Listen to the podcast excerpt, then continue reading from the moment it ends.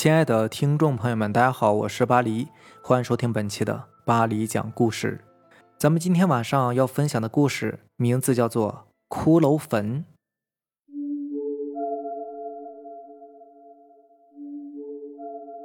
第一个找不见的是大太太的金巴狗，为此大太太打了一个丫鬟，还摔了一个花瓶。第二个找不见的是二太太的波斯猫，二太太为此把大太太好好的怀疑了一阵子，但是没有证据，也不敢吭声，只好打落门牙往肚里咽，找茬打了丫鬟几巴掌了事儿。当三太太的小白兔也不见的时候，张管家就开始觉得有一点不对劲儿了。说不上来，反正是不对劲儿。他吩咐所有的家丁出去找，几天了都没有音讯，反而是他们家的畜生在一个一个的失踪，到最后连他们家的看门狗也不见了。这个时候，蔡平突然回来了，说他找到了那些畜生。张管家忙问：“你在什么地方看到了？”蔡平的神情呢十分古怪，说道：“在那个坟前。”张管家惊了一下，啊，排列的很整齐的，在坟头，咱们家所有的畜生。张管家走到老爷跟前，他已决定先瞒老爷一阵子。老爷，大太太的金巴狗不见了。张管家有一点慌慌张张的说。老爷想了想说：“找了吗？”张管家说：“家里都找了。”附近还没有找，张管家有一点欲说还休的样子，但是话到嘴边又咽了回去。怎么了，张和？有什么事儿吗？找不到就算了，我本来就不喜欢什么猫啊狗啊的，可是大太太偏偏喜欢，她养了狗，二太太就养了猫，这可好。三太太养了一只小白兔，我们家呀。都快变成动物园了，老爷说着说着，有一点烦烦的。这两天呢，也不知道为什么会烦，想想也不该对张和说这些，于是又说道：“算了，再找找吧。找不到的话，给大太太再买一个，一个小狗算什么？”是老爷。张管家张了张嘴，最终还是什么也没有说，退了出去。今天张和是怎么了？说话吞吞吐吐的。老爷想到，但是不知道为什么，心中总是有一点隐隐的说不出来的不快。蔡平，蔡平，你干嘛呢？老爷一脸的不耐。哎，老爷我在呢。蔡平恭敬的小跑进来，微弓着身子。我让你买的极品龙井，你买到没有啊？这么多天了。还没有到吗？呃，是五福去买了，今天应该就回来了。我去问问。去去去，快去！呃，是。蔡平大步跑到五福的住处，叫道：“五福，五福，你干嘛呢？”五福慌慌张张的从屋里打开门，衣衫不整的陪着笑：“哟，蔡爷，您呐，今儿怎么屈驾来寒舍了？”屁！我让你买的茶呢？老爷今天问我要了，好好的将我训了一顿。转眼看到五福衣衫不整的样子，扑哧一下笑了。干嘛呢你？大白天的就下崽儿啊？哎，没没。五福结巴着说：“我洗澡呢。”哼，大冬天洗澡啊？蔡平怪笑着。哎，蔡爷，你让我给老爷带的茶叶带来了，给这个大包的就是。这个小包的嘛，是小人孝敬您老人家的。还有这条丝巾，听说呀，杨小姐常常戴的，是我孝敬您夫人的。算你懂事儿。当清晨的第一缕曙光映在窗帘的时候，老爷醒了，洗完脸之后，喝着菜瓶泡的茶，一股清香之气扑鼻而来。好茶，好茶呀！老爷情不自禁地说。老爷，什么事儿啊？老爷很奇怪，这么早，张和有什么重要的事吗？老爷，咱们家门口的那条狗不见了。老爷更奇怪了，狗不见了，买一只就行了呀，这么早来告诉我这件事情？可是，可是，张管家又吞吞吐吐的：“张和，有什么事情你就说吧，我不怪你。”老爷，这一个月来呀，咱们宅院有一点怪事儿。先是三太太的小白兔不见了，然后是二太太的猫也不见了，再后来就是大太太的狗也不见了，再后来呢，咱们看门的大狗也不见了。后来发现他们都死了。张管家说到这儿，嘴唇发颤，满脸的恐怖。老爷看到一贯沉稳的张和这么惊慌的样子，气从心来，训斥道：“什么大不了的事情啊？”一早上就这么慌慌的，不过是畜生嘛，再买几个就是了。可是老爷，今天下人发现，他们都在那个地方，就是那个坟前，排列的很整齐，但是却全都死了，而且这些尸体这么多天的，依然完好无损呐。张和强烈抑制住自己极度的恐惧，说完了这些话。就是那个坟，老爷眼神空空的。是啊，老爷。啊，是他来寻仇了吗？没有人回答。外面的阳光照射进屋里，射在老爷身上。老爷依旧坐在躺椅中，陷入回忆。老爷姓贾，家中可谓是万贯家财，花也花不完。然而奇怪的是，一直到四十岁。老爷的妻房姨太太没有一个给他生过后代的，不说儿子了，就连一个丫头都没有。而这时候，老爷的一个丫鬟却怀了孕，那是老爷一次醉酒之后的无意之作。老爷征求丫鬟家人的意见，悄悄的便纳为自己的第八房姨太太。这个八姨太也是很争气，不仅是生了一个男孩，而且还是一对双胞胎。老爷这个高兴啊！真是天天看着这一对小宝贝儿含在嘴里都怕化了，但是还没有出月子，双胞胎中的老大就莫名其妙的死了，连医生也不知道是为什么。老爷是哭断了肠啊，更加宝贝老二了，并且起了一个很贱的名字，叫史蛋。这是当地一个习俗，名字叫的越贱就越好养活。这个史蛋呢，身体倒是也很好，很少生病。壮壮实实的活到了十八岁，可就在那一年，史蛋不知道怎么的得了麻风病，老爷真是欲哭无泪，喊天抢地的，让张管家找遍了最好的大夫，可是大夫们一听是这个病，连上门来治病的人都没有。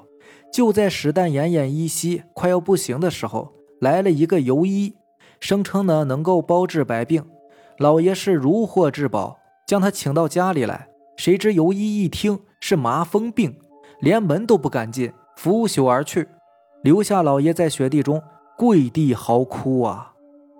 尤一听到老爷在雪地中嚎啕大哭，也是动了恻隐之心，于是呢又转回来说：“老爷呀，你要是救你儿子，只有一个办法。”老爷立即跪在地上，对尤一是不停的磕头，头磕在地上的石子上。顿时是鲜血直流，染红了一大片雪地。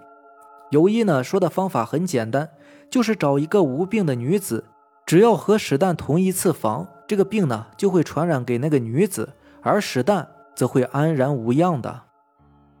老爷如获至宝的走了，但是全家人呢又犯愁了，同房呢就得结婚，婚嫁呢就得找一个女子，可是他儿子这种情况，又有谁愿意呢？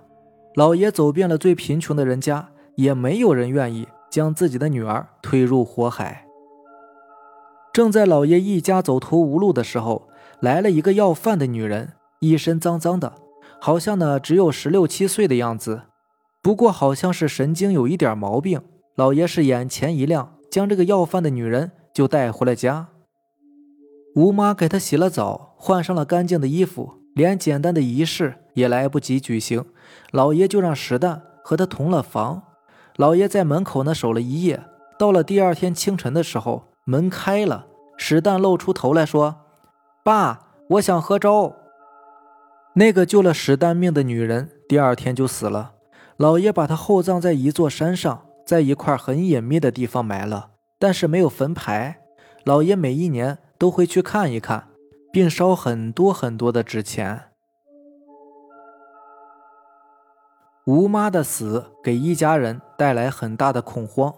那是一个清晨，当管家张和开门时，意外的发现门是开的，就觉得很奇怪。然后就是太太早上起来，一直伺候太太更衣的吴妈不见了。太太为此事大发脾气，非说要找到这个没有脸的半夜找男人的吴妈来，要剥了她的皮。可是只有张和觉得事情不妙，死了猫狗。现在是人了，吴妈是第一个，但肯定不会是最后一个。找吴妈的人分散出去了，一家一户的找，到了天黑的时候，还是什么也没有找到。太太很生气，摔了杯子和碗，总之是气得不得了。这可是老爷最喜欢的八姨太呀，也就是给老爷生了命根子的太太。当年呢，老爷为了补偿她，硬将原来伺候大太太的吴妈给了她。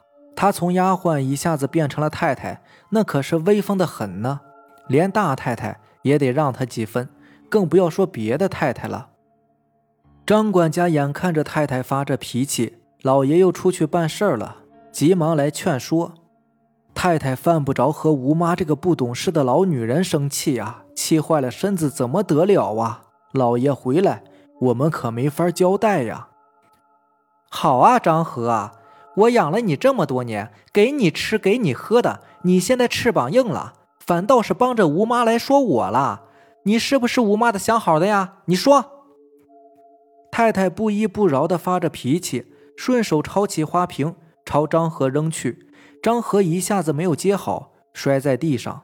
这时候，张和突然灵机一闪，对太太说道：“太太，您不要生气，我这就让人再去找。”于是悄悄吩咐五福找几个胆子壮又无儿无女的下人，到当年那个疯女人的坟前看看。晚上吃晚饭的时候，五福回来了，一脸古怪的神色，而身后的那几个壮汉则吓得是魂飞魄散。张和连忙问：“怎么了？怎么了？”没有人回答。五福和几个壮丁瘫坐在地上，说不出话来。来人，来人！张和让人给他们每一个人呢灌了一些酒，这时候五福才说出话来：“张张张管家，不好了，吴妈死了。死个人有什么奇怪的呀？”张和早料到吴妈会出事儿，不以为然地说：“可是五福这个出了名的死胆大，会吓成这个样子，看来他的外号啊也是徒有虚表啊。”可是张管家，你不知道啊，吴妈死的那也太难看了。五福强忍着恐惧说。张管家没有吭声，走到门口，突然回头说：“明天买口棺材厚葬吧。”第二天，张管家和五福一起到了疯女人的坟前。他年年陪老爷过来烧纸，这一段路呢，已经是熟悉的不能再熟悉了。远远的，张和就看到那个坟。可是，应该长满杂草的墓上却是干干净净的，好像是有什么人过来打扫过一样。吴妈的尸体呢，就躺在上面。张和走近一点，看到一张恐惧的变了形的脸。吴妈的身上像是被什么尖锐的东西划得烂烂的，五脏内腑散落在地上，特别是她的下身，血肉模糊的，好像也是被什么东西划烂的，肉翻在外面。血已经结成了黑色的块儿，特别是吴妈的眼睛瞪着前方凸出来。吴妈家呢没有什么人，很顺利的也就埋了，什么人都没有通知。可是这件诡异的事情早就是一传十，十传百的了。于是贾家闹鬼的事情被人们疑神疑鬼的就传了起来。老爷回来的时候已经是吴妈埋了几天了。他听说这件事情之后呢。就找家丁开了一个会，他说呀，这只是一个纯粹的巧合，不要紧张，不会有什么事儿的，并许诺呢给大家银子，加上老爷呢平日待人随和，于是大部分的家丁也都留了下来。可是当五福失踪的时候，恐慌就不可抑制的在家中传播了，甚至传染了整个村子，人们一走到他们家门口，基本上都是绕着走的。而那个人们赶集必经的疯女人坟的那条路，人们更是不敢去了，有的必须要赶集的，宁愿是绕上一个山头，提前一天走，也不从那儿走。五福当然也是从疯女人的墓前找到的，同样是恐怖神情，同样是被什么东西抓的稀巴烂的内脏和下身。老爷几乎是没有勇气多看一眼。厚葬吧，老爷只是阴沉沉的给张和撂下这么一句话，就什么也没有说了。厚葬的时候。给五福的老婆一大笔银子，老婆于是就走了，走得远远的。他说：“这个宅呀是鬼宅。”接下来死的人呢是史旦的随从，那日伺候史旦和疯女人房事的那个人一样的死在疯女人的坟前。张和突然是明白了，他找到老爷说：“老爷啊，有一句话不知道当不当讲啊？有什么话你就说吧。”你跟了我这么多年了，有什么不能说的呀，老爷？你你发现没有啊？张和牙齿打着颤，但还是坚持的说了下去：“凡是伺候过疯女人的人，在一个一个的死呀。吴妈给疯女人洗过澡，五福是领她进门的，而那个少爷的家丁呢，也是伺候过疯女人的。那么下一个人会是？”老爷好像是突然明白了什么，说道：“你的意思是说，下一个人会是史丹？”老爷说到这儿，心中一阵揪心的痛啊！想到史丹的哥哥莫名其妙的死亡，想到自己到了中年才喜得一子，直到现在还只是第八房的姨太太，生了一儿一女。要不是这样啊，自己早就绝后了。现在自己也很老了。万一史旦再有一个什么闪失，老爷是连想都不敢想啊！张和，你说我该怎么办呢？老爷，要不要再找一个道士驱驱鬼呀？道士找了一大堆了，哪一个管过用啊？都是只会吃饭唬人的。老爷，我想起来一个道士，是跟我很早的同乡，据说道行挺高的。只是这个道友自修道以来呀，脾气古怪，不知道他肯不肯来呀？多少钱都行，只要能救我儿子的命，倾家荡产我都愿意。你明天就去。是老爷。张和说着走出房门，脸上露出一种古怪的神情。这个道士呢，年龄和张和差不多，脸色阴沉，不爱说话。见到老爷呢，也只是点点头，算是最礼貌的招呼了。道士一来，就开始在屋中走，每个屋子都走了一遍，然后就开始口中念念有词了。只见他是一会儿平和，一会儿激烈，一会儿用他的拂尘在空中扫一下。一个小时过去了，道士的脸上全是汗，好像是经过了一场激烈的斗争。院子里静悄悄的，没有一个人吭声。老爷在一旁也是心情紧张的看着这个道士。道士终于睁开了眼睛，看了看天空，又看了看地上，又看了看老爷，叹了一口气，大步向外走。老爷一见这个道士要走，便什么也顾不上了，一把抓住道士的袖子说：“你怎么走了呀？”哎，我刚才问了很多鬼啊，你们家呢的确是遭了鬼，但是这个鬼呀太厉害了。他不属于阴间，因为他死前的怨气太重，所以凝聚的很浓啊，道行十分厉害。我虽然是没有和他碰过，但是我知道，如果我只和他一个人对抗，或许还有的一搏。但是对着这么多鬼，哎，据我所知啊，他今天晚上应该就会来了。你还是给爱子准备后事吧。第一个发出尖叫声的是八姨太。然后是一片的哭声啊！只是老爷死死地拽住道士说：“求你了，帮帮我吧！我出一千金行不？”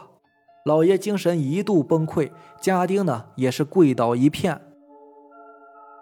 道士呢终于是留了下来，大家呢也终于听道士说了这个女鬼的来历。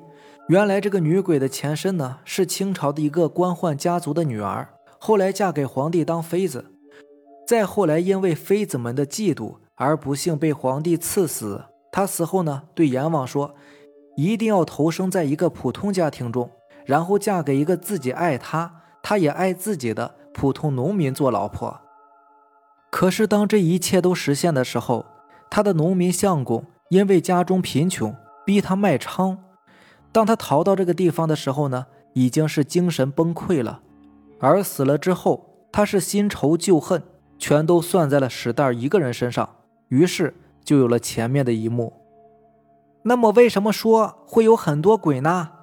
好事的家丁问了一句：“他是当过妃子的人呐，手下管的鬼啊，那很多的，就连阎王见了他也得低三分头啊。”好了，从现在开始，大家开始准备东西吧。东西很难找，但是大家一定要努力啊！道士要的东西呢，是很普通的东西，但是也确实很难找。其中最古怪的有三样。第一，要女人的例假用过的带血的纸；第二个东西呢，就是黑狗血，必须得是纯种公狗，换句话说呢，就是处男狗；第三个东西啊，是大粪尿，这个粪尿也是很有讲究的，必须得是童男的尿，而且越小越好，不能超过十岁。于是贾家的家丁们每个人端了一个脸盆到村中去求，好不容易也弄来五大盆。天刚擦黑的时候，道士终于从屋中走了出来，手中拿了一叠黄色的符。道士念念有词的在每个门上都贴了一张，有的是两张。但是在宅院的大门口，道士却待了一个小时，才贴上一道和别的屋子不一样的符。堂屋已按道士的要求设成了灵堂，一个穿着少爷衣服的家丁躺在灵堂上的棺材中间，棺材上。照样贴上了道士画的灵符，少爷则是穿着家丁的衣服站在下面的随从中。家丁呢分为几组，每一组前都放着一盆由纯种黑狗血、童男的屎尿和女人的例假血混合而成的血尿水。堂屋的门口铺上厚厚的一层小米，几乎和门槛一样高了。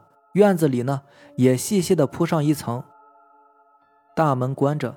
道士也坐在家丁中，每个家丁在胸口也贴上灵符，在烛光的忽忽悠悠中，一片黄色的灵符，一切都是说不出来的诡异。到时候你们如果看到少爷出事，一定要将这所有的血尿水泼到少爷身上，千万不要害怕。家丁们狠狠地点着头，恐惧地看着道士。道士坐在地上，开始念念有词。晚上的风嗖嗖的，把每个人身上的灵符吹得飘扬起来。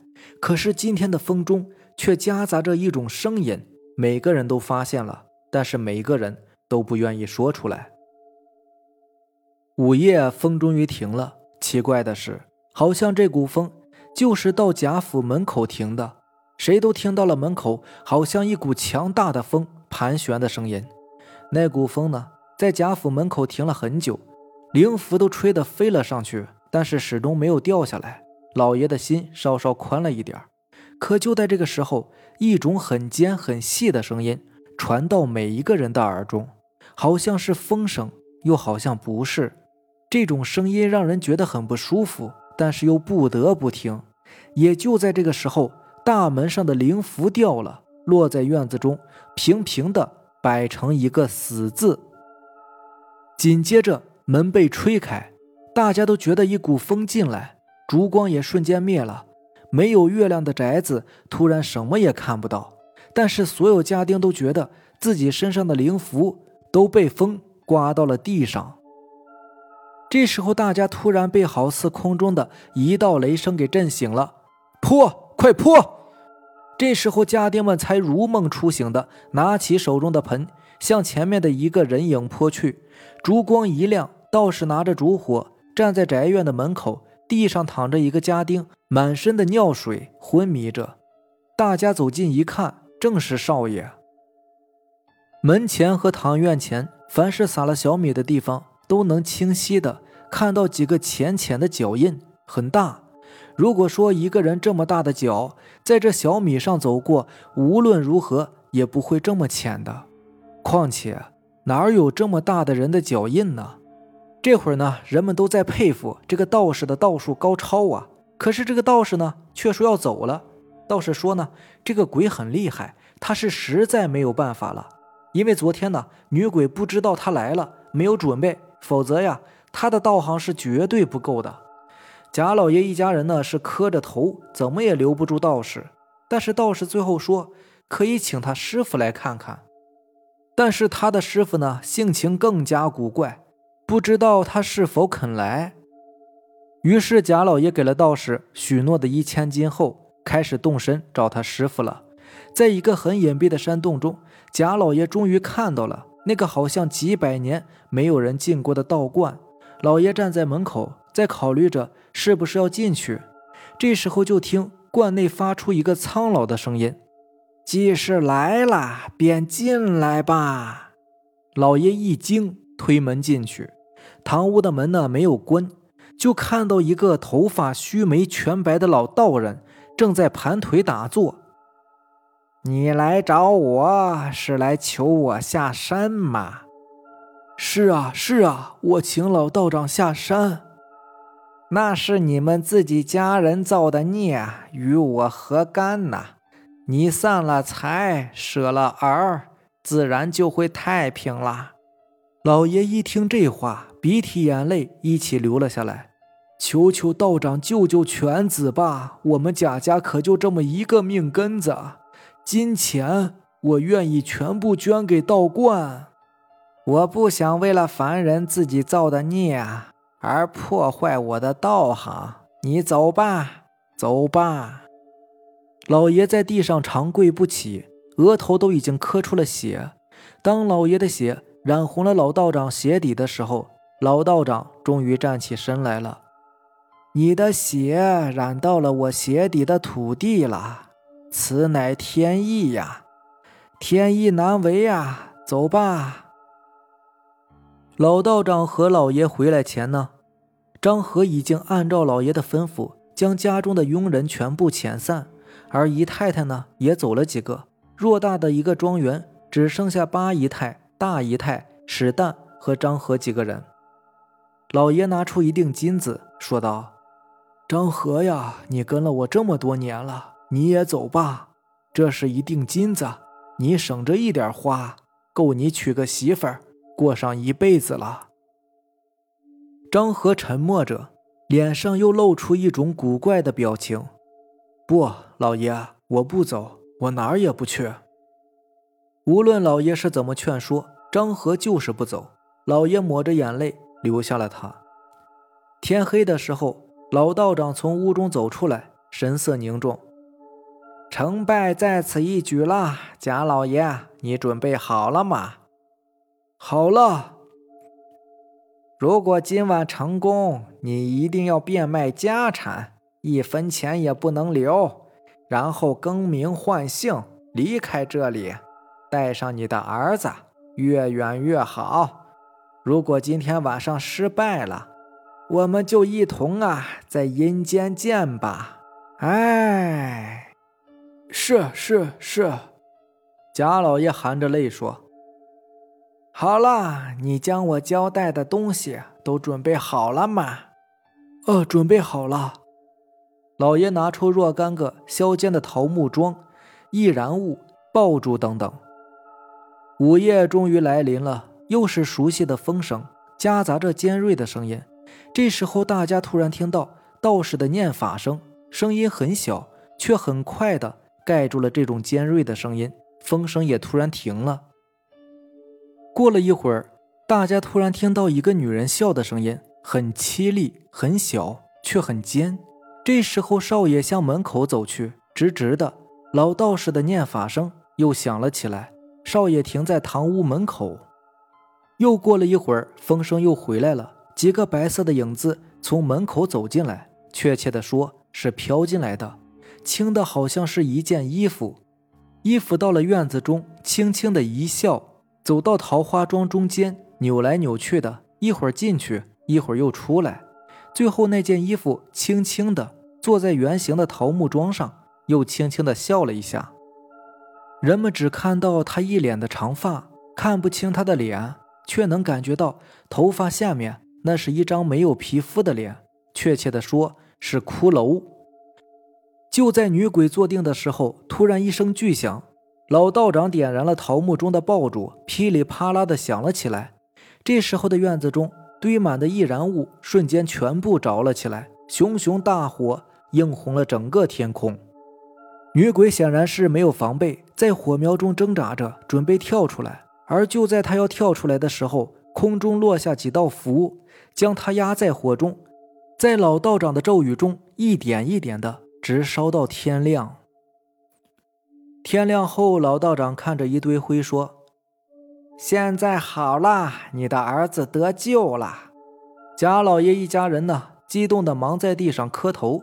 老道长又说道：“不要忘了你说过的话，这些灰旁啊，再找一些老的桃木围上，你的房子烧掉，你们即日就走吧。”老道长说完就走了，带着老爷捐给道观的他的全部家产。天擦黑的时候，山顶上出现了贾老爷的影子，带着他的宝贝儿子、女儿和他的两房姨太太。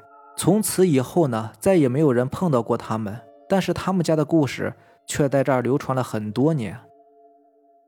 直到解放之后，在一个陌生的村庄，突然来了一家大户。没有人知道他是从什么地方来的，也没有人知道他是如何发财的。反正啊，他们家好像是有数不尽的财产。大家呢也都很奇怪，他的钱是从什么地方来的呀？从他的家丁口中得知，他叫王仙。但是在他一次酒后失言中，家丁们终于知道他原来的名字叫张和。好了。这就是咱们今天晚上要分享的故事了。如果喜欢咱们的节目呢，就点个订阅吧。行，那咱们下期见，拜拜，晚安。